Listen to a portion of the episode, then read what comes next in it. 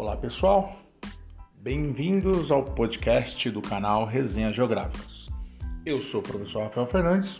Eu sou a professora Camila Halite e convidamos vocês a refletir um pouquinho mais sobre o espaço geográfico aqui com a gente. Apertem os cintos e boa viagem!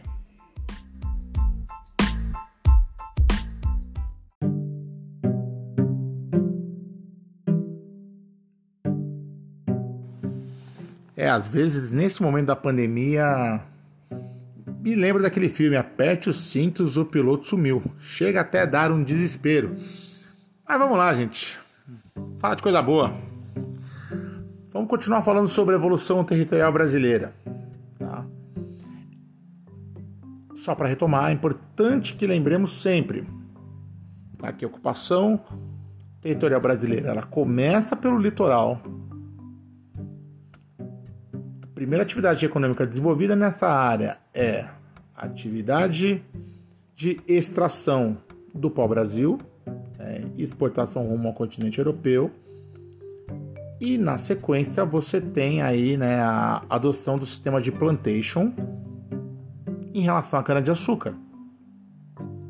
Lembre-se sempre, quando você fala em plantation, falamos daquele tripé. Qual tripé, professor? Mão de obra escrava, grande extensão de terra e também falando sobre uma, um único produto sendo desenvolvido, monocultura. Então é fundamental que vocês não se esqueçam isso.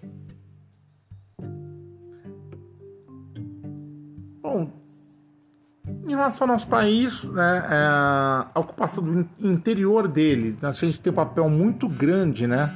É, tendo que ser compartilhado com os bandeirantes. Aqui, na verdade, os bandeirantes eram quem? Eram as pessoas né, que iam em busca aí de novas terras em áreas que os portugueses não dominavam ainda o papel deles era esse: encontrar com, com grupos indígenas, guerrear e dominar novos territórios. Tá, então também tiveram aí um papel fundamental, claro, né, que derramaram muito sangue de nativos, né? É importante que a gente destaque isso também. Senão você vai achar que apenas né, os bandeirantes eles só ah, fizeram aquela marcha para o oeste, mas claro que derrubando muito sangue nesse processo. A economia do nosso país, gente, então, durante esse período colonial, ela era uma economia agrária e escravagista. Aí, tá, a gente tem que lembrar também que o Brasil foi o primeiro país que começou né, o tráfico negreiro e o último a terminar. E o último a libertar os escravos. É. Você tem em 1850 a Lei Eusébio de Queiroz, né, que proíbe o tráfico negreiro, que na verdade é uma lei que é chamada Lei para Inglês Ver, por isso que a gente escuta falar, ah, isso é para inglês ver. Na verdade, remete-se a essa lei aí de Eusébio de Queiroz. Já em 1888 você tem a assinatura da Lei Áurea. Que, na verdade, não foi uma libertação dos escravos, mas sim você de uma hora para outra jogar eles aí, né, é, para fora das senzalas sem ter garantia a nada, né? E aí você vê a situação da desigualdade social do Brasil do dia para a noite aí piorar consideravelmente, ainda mais da forma que foi feita. Sobre as atividades econômicas era o período colonial, a gente tem que falar que existia uma diversificação, tá? que começou primeiro, como nós já falamos, extração do pau-brasil, na sequência, uh, plantation cana-de-açúcar, algodão, mineração, café e pecuária. Então você começa a encontrar uma grande diversificação. E claro, né, mais lucrativo para Portugal, com certeza foi após encontrar aí, né, o, as, as, chamadas pedras preciosas, principalmente lá na região do estado de Minas Gerais, né, aquela regiãozinha ali de Ouro Preto, Diamantina, né, que ali tinha ouro até em leito de rio. Então, assim, é uma quantidade de ouro realmente muito grande.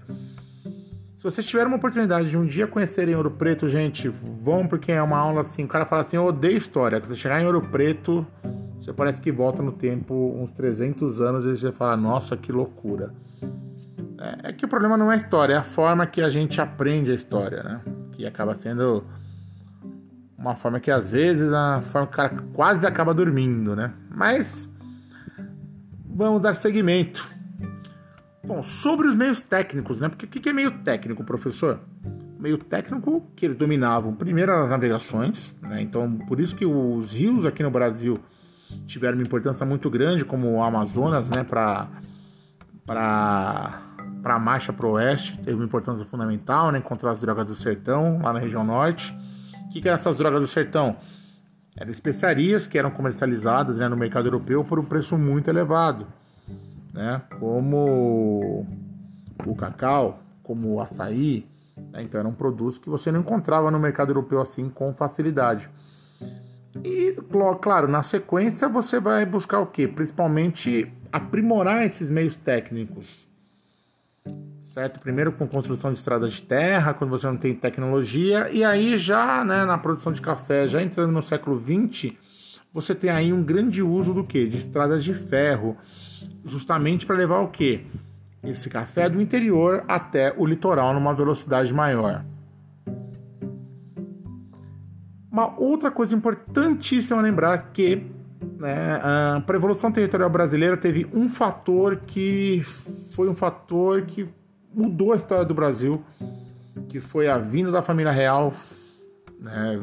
A família real veio do continente europeu, fugida lá de Napoleão, e veio para cá né, com toda a riqueza que eles tinham. Então, de cara, né, o, a, com a chegada da família real em 1808, você já tem o quê? A criação do Banco do Brasil. É, são criadas universidades lá no Rio de Janeiro, né? Você tem a criação do Jardim Botânico e tem toda uma estrutura que é criada graças à vinda da família real. Com certeza, pessoal, se a família real não tivesse vindo para cá em nenhum momento, é, o nosso desenvolvimento ia ser muito mais atrasado do que ele foi. Tá? Porque a família real realmente aí traz uma série de melhorias ali, principalmente né, para a cidade ali do Rio de Janeiro. Porque agora você tem aí a família real, né? Que pela primeira vez, né, uma família real indo morar em uma das colônias. Surreal. E é importante, pessoal, até que a gente não se esqueça que por mais que você fale, ah, professor, mas ah, é, expandiu para o oeste, né?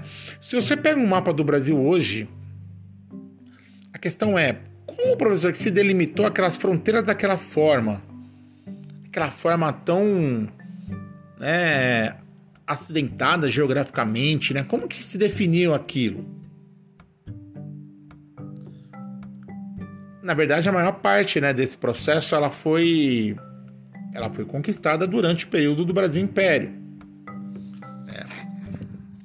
Mas é importante ressaltar que assim como por exemplo, você fala em 1828, né, o Tratado do Rio de Janeiro, que devolve o Uruguai para a Espanha, né, principalmente ainda durante né, o Brasil Império. Você tem a Guerra do Paraguai, né, que foi maior conflito aí, né, que o, Brasil esteve envolvido com o país vizinho e detalhe, né, um conflito que interessava principalmente a Inglaterra e o Brasil entrou, né? Ah, vamos mostrar o nosso poderio e na verdade conseguiu um grande endividamento devido a esse conflito né? e praticamente dizimou a população do Paraguai.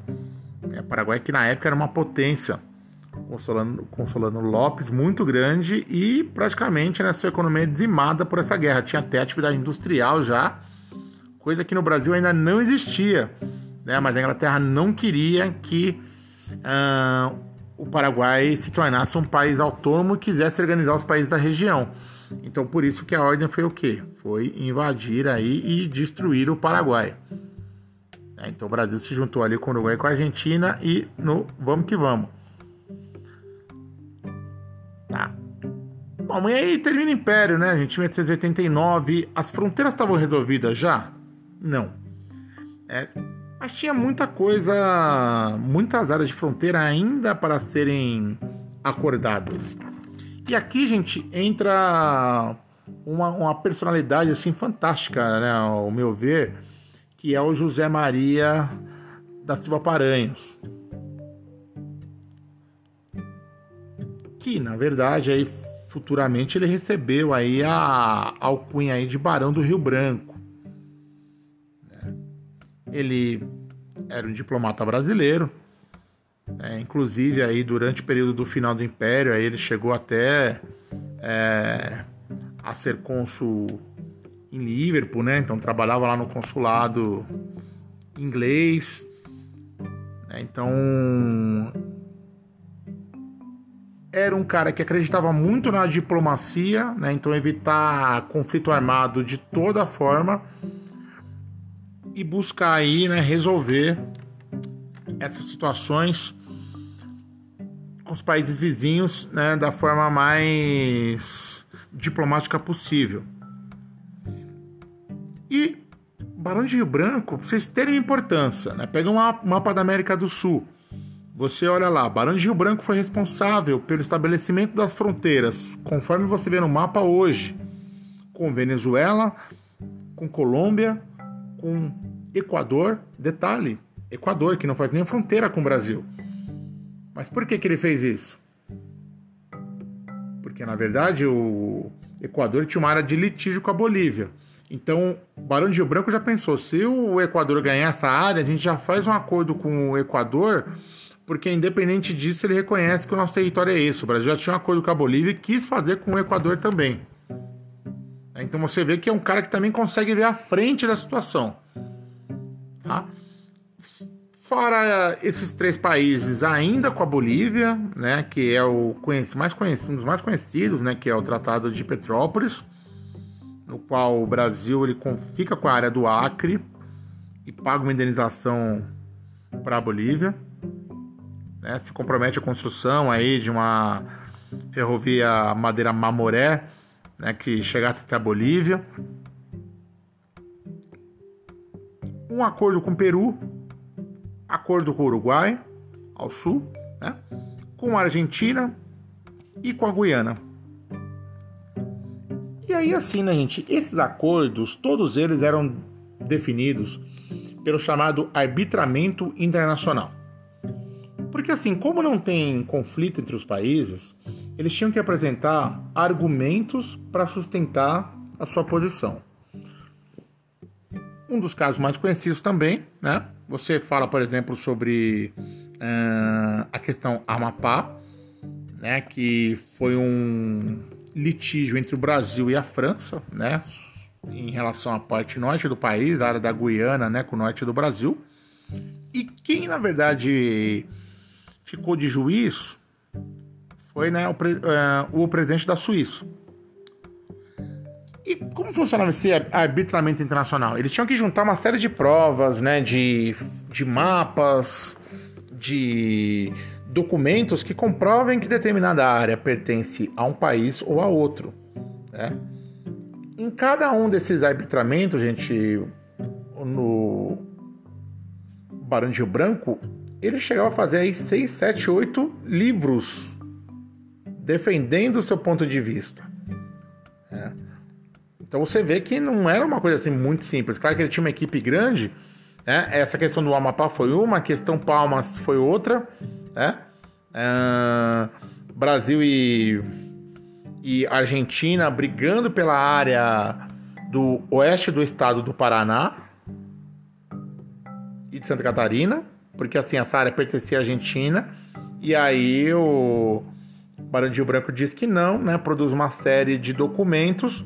O arbitramento internacional são dos Estados Unidos, e aí ele consegue fazer com que o Brasil aí aumentasse o seu território, né, com esses novos contornos estabelecidos, tal qual a gente conhece hoje, em 900 mil quilômetros quadrados. É uma extensão de terra realmente muito expressiva. E detalhe, né, gente? Hoje o Brasil ele não tem problema briga por fronteira com nenhum país vizinho, porque tem todos esses acordos internacionais que foram assinados. Então você começa a perceber a importância da diplomacia, né? que não é uma diplomacia que quer levantar arma, quer ir na fronteira dar tiro, tal, não, uma, uma diplomacia que conversa e que procura estabelecer os limites da melhor forma, até porque o papel do diplomata é esse, né? Senão ele seria simplesmente militar. Mas não, é um cara que senta, conversa, é um cara que pensa.